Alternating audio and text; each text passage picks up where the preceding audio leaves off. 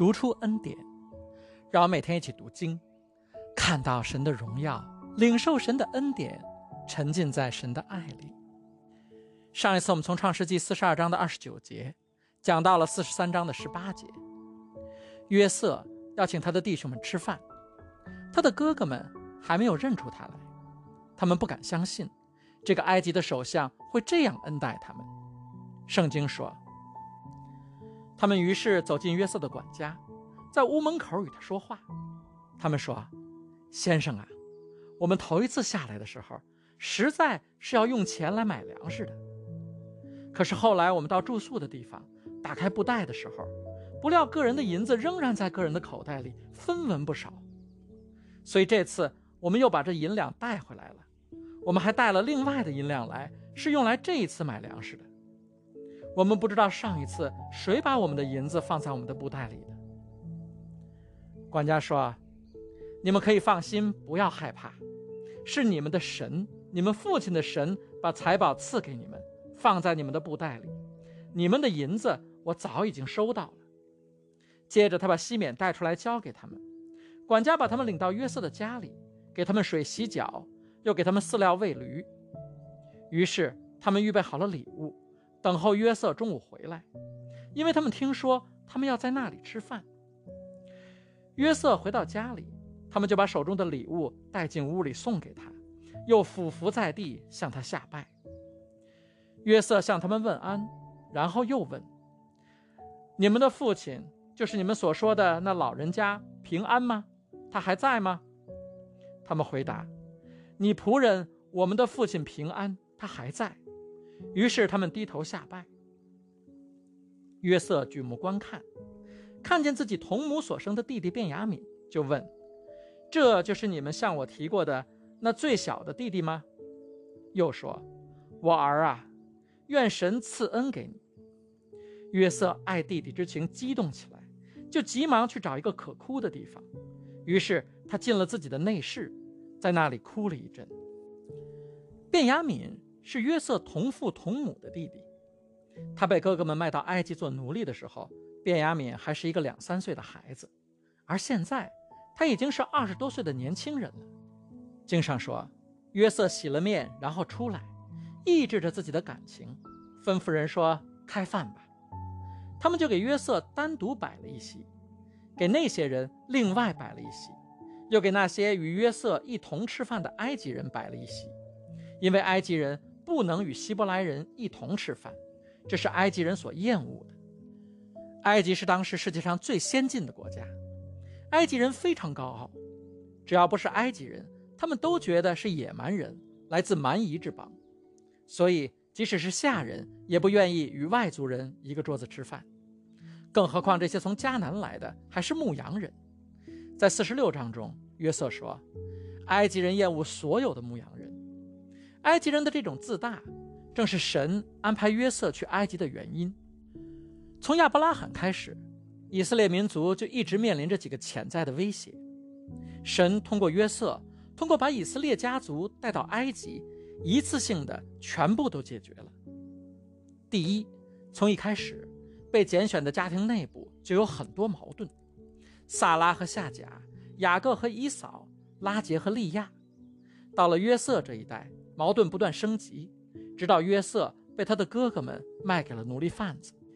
第二，以色列一个家庭在迦南人的土地上寄居，随时有被吞没同化的危险，威胁着以色列人信仰的传承和血统的延续。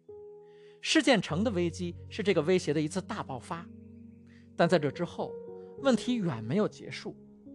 三十八章中，《创世纪》描述了犹大住到迦南人家里。娶了迦南媳妇儿，这只是这个问题的一个代表。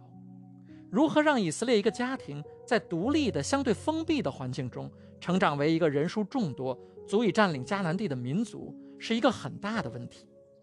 第三，迦南人种族复杂，很多都野蛮好战，再加上饥荒的威胁，以色列民族要快速繁衍、发展壮大，需要相对和平的环境和充足的供应。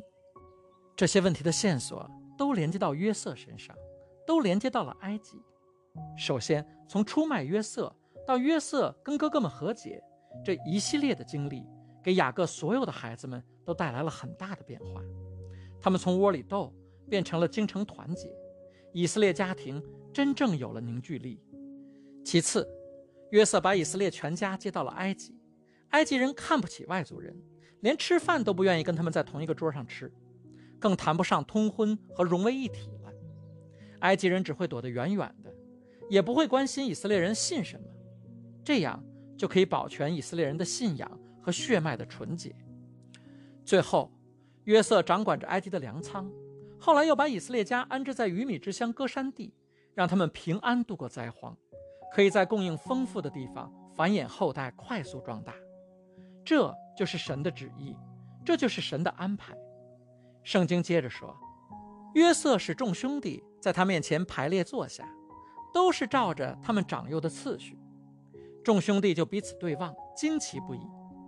约瑟拿起自己面前的食物分给他们，但是便雅悯分得的食物比别人多五倍，他们就与约瑟一同喝酒宴乐。约瑟给了他的哥哥们两个线索，让他们可以想到他是谁。能够凑巧把十个哥哥按长幼顺序安排好座位，这概率小于三百六十万分之一。如果他的哥哥们学过概率学，应该知道这不可能是巧合。更何况他还给了自己同母的弟弟卞雅敏五倍的食物。但是他的哥哥们仍然没有人敢猜这个埃及首相就是约瑟。其实约瑟早已经决定。要跟他的哥哥们兄弟相认，全家团圆了。但是他必须先考验考验他们。他给他们的第一个考验是诚实的考验。他们上次来的时候说父亲仍然健在，弟弟卞雅敏一切安好。他要亲眼看到卞雅敏才能放心。第二个考验是嫉妒的考验。他自己当时是因为哥哥们的嫉妒被卖到埃及来的。他相信这二十多年来，雅各肯定也很偏爱卞雅敏。而他要试试，如果自己也对卞雅敏特别的偏爱和照顾，他的哥哥们会不会有嫉妒的反应？经文写道，他们就与约瑟一同喝酒宴乐。约瑟的哥哥们跟约瑟和卞雅敏有说有笑，开怀畅饮，没有任何异样的表现。他们心里也许反而松了一口气。这个埃及大官这么喜欢我们的弟弟，这回我们应该安全了。他们通过了这个考验。不过，约瑟还有一个最重要的考验，就是爱心的考验。他要看看自己的哥哥们是否还是像当初那样心肠刚硬，他们是不是真心的爱他们的父亲雅各，真心的爱卞雅敏。圣经继续写道：约瑟吩咐管家说：“给他们的口袋装满粮食，他们能带多少就装多少，把个人的钱放回他们的口袋中。”再把我的银杯和买粮的钱一起放在最小的兄弟的口袋中，管家一一办妥了。第二天清早，他们就牵着驴离开了。他们出城不久，约瑟对管家说：“你快去追上他们，追上了就对他们说：你们为什么以恶报善？为什么偷我主人用来喝酒和占卜的银杯？你们这是作恶。”于是管家追上他们，按约瑟的话问他们，他们回答说。我主为什么说这样的话呢？你仆人断不能做这样的事。你看，我们从前在口袋里所见的银子，尚且从迦南地那么远带回来给你，我们怎能从主人家偷窃金银呢？你仆人中无论在谁那里搜出来，就叫他死，我们也做我主的奴仆。管家说：“好，就照你们的话做吧。银杯从谁那里搜出来，谁就做我的奴仆。”其他人都没有罪，于是他们急忙把口袋卸到地上打开，管家就从最年长的开始搜查，最后在卞雅敏的口袋里搜出了银杯。他们伤心地撕裂衣服，把东西放回驴背上，返回城里。约瑟为什么要这样做？他要看看他的哥哥们会不会让卞雅敏就这样在埃及做奴隶。他给他的哥哥们一个机会，赎回当年卖自己到埃及做奴隶所犯下的罪。如果是二十多年前，约瑟的哥哥们会毫不犹豫地转身离开。卞雅敏做不做奴隶跟我们有什么相干？我们回去编个故事骗骗爸爸就好了。爸爸确实太凑巧了，不过这次卞雅敏也被野兽吃了。但是他的哥哥们这次没有这样做，而是心里万分焦急、万分难受，着急到撕裂了自己的衣服。虽然管家说银杯从谁那里搜出来，谁就要做奴隶，其他人都没有罪，但是所有的哥哥们都跟卞雅敏一起返回城里去见约瑟。在过去的二十多年里，他们的生命发生了很大的改变。有时候，神的荣耀不是在人的成功和人的富有上展现出来的，而是从人的改变中展现出来的。有时候，我们的成功、我们的富有、我们的健康，不是神最想要的见证，神最喜悦的见证却是我们的改变。基督徒应该追求恩典，应该领受恩典；基督徒同样应该追求改变，而恩典和改变往往紧密相连。当耶稣走过毕士大池边的时候，他看到了一个已经残疾了三十八年的人。他走到他身边，问了一个可能很多人都觉得是废话的问题。约翰福音说，耶稣看他躺着，知道他病了很久，就问他：“你想痊愈吗？你想痊愈吗？你想改变吗？”只是因为耶稣找到了我，并不等于我想要改变，只是因为耶稣来到了我的生命中。不代表我想要改变，只是因为恩典来到我面前，不代表我想要改变。但是，亲爱的弟兄姐妹，你知道吗？有时候在恩典进入你的生命之前，需要你愿意做一些改变。而有人经常去教会，经常听讲道，但是未必有任何愿望想做任何改变。我曾经有一个健身教练，我第一次跟他见面的时候就跟他说：“丑话说前面哈。”我不跑步，我不做任何有氧运动，我不相信这玩意儿。还有啊，我不练腿。我记得他只是在那儿点头。啊，还有，我不做引体向上，我可以做俯卧撑。三十岁之前，我去看牙医的时候，牙医跟我说：“你有很严重的牙龈炎，你需要每天。”我立刻打断他说：“我知道你想让我用牙线，但是让我告诉你，我告诉过你之前所有的牙医的。”我还会告诉你之后所有的牙医，你可以送给我一盒一盒的牙线，但是我不用牙线。亲爱的弟兄姐妹，我希望我有强健的体魄，但是我不愿意为了强健去改变。我希望我的牙龈炎被治好，但是我不想为了治好牙龈炎去改变。我们都希望神改变我们的处境，但是有时候我们真正需要的是自身的改变。圣经说。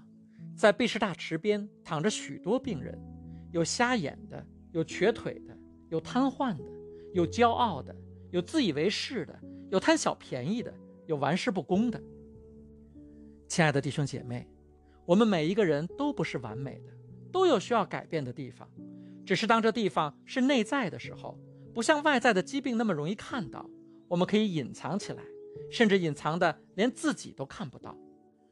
我们都有需要改变的地方，可我们百分之九十九的祷告都是希望神改变我们的处境。我们希望神把我们的孩子管好，帮我们买到合适的房子，让我们的生意能够兴隆，让我们的婚姻能够甜蜜，把我们的各种关系全都理顺。但是这一切改变，往往都需要从我们自己开始，从我们内心的改变开始，从我们的习惯的改变开始。天父啊，请你在我们里面做工。给我们一颗感恩和愿意改变的心，更新我们的灵魂。耶稣走到那个躺了三十八年的人面前，直接问他：“你要不要改变？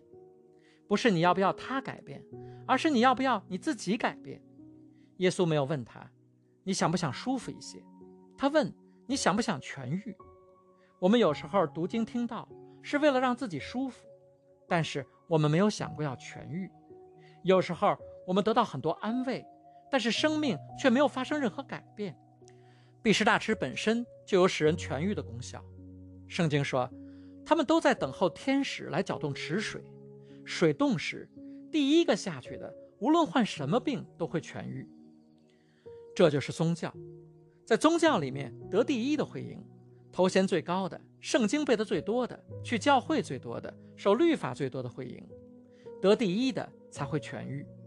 但是耶稣，他直接走到那个瘫在地上、完全没有机会的人身边去，对他说：“今天你是第一个，因为当恩典到来的时候，越是软弱无助的人，越有机会得到最大的神迹。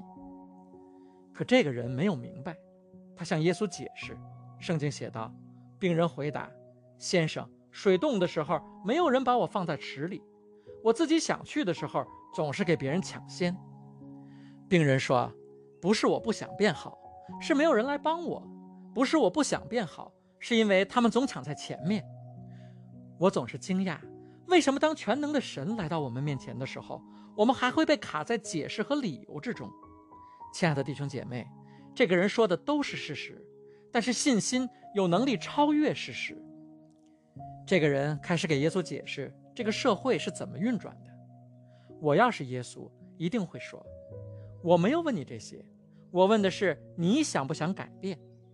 世界的逻辑不是向我领受祝福的方式，借口和解释不是向我领受祝福的方式，苦苦的哀求不是向我领受祝福的方式。只要你愿意改变。”你就能得到祝福。你还不明白吗？我看到你没有办法去水边，所以我带着生命的活水来到了你的面前。你可以放心，因为我是全能神。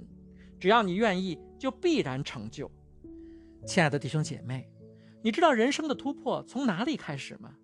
人生的突破从我们的借口的终点开始。没有人帮我，他们总抢先。耶稣一步迈过他的这些借口。给了他一个命令，耶稣的改变会如何在人的生命中发生，有很不一样的看法。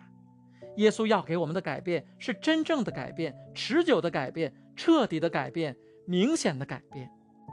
这个人说：“啊没有人帮我，而且每次我想进去的时候，总有人跑到我前面。他的焦点全部都在别人身上。我想到这个池子里去，可总有人挡住我，是他们挡住了我，不让我突破。”但是耶稣的命令很简单，他听完这个人的借口，就告诉他：“起来，亲爱的弟兄姐妹，有没有可能，当我们等着神从天上下来的时候，神在等着我们从地上起来？生命中的突破和改变，不是在环境改变的那一刻开始的，而是在你下决心的那一刻开始的。我不再抱怨任何人，我不再等着任何人帮我，我不再等着我的处境改变。神呐，改变我！”这才是我的祷告，神呐，改变我，在我里面做工，在我里面成就，把生命的活水注入到我的里面。亲爱的弟兄姐妹，我要为你祷告，你的生命将要翻转，你的人生将要改变。今天就是起点，这里就是起点，因为神会在你生命中做工，给你带来改变的勇气、改变的力量和改变的能力。神的旨意必在你生命中成就，神的荣耀必在你生命中彰显，你必有平安、喜乐、健康、富足相伴。祷告，奉我主耶稣基督得胜的名，阿门。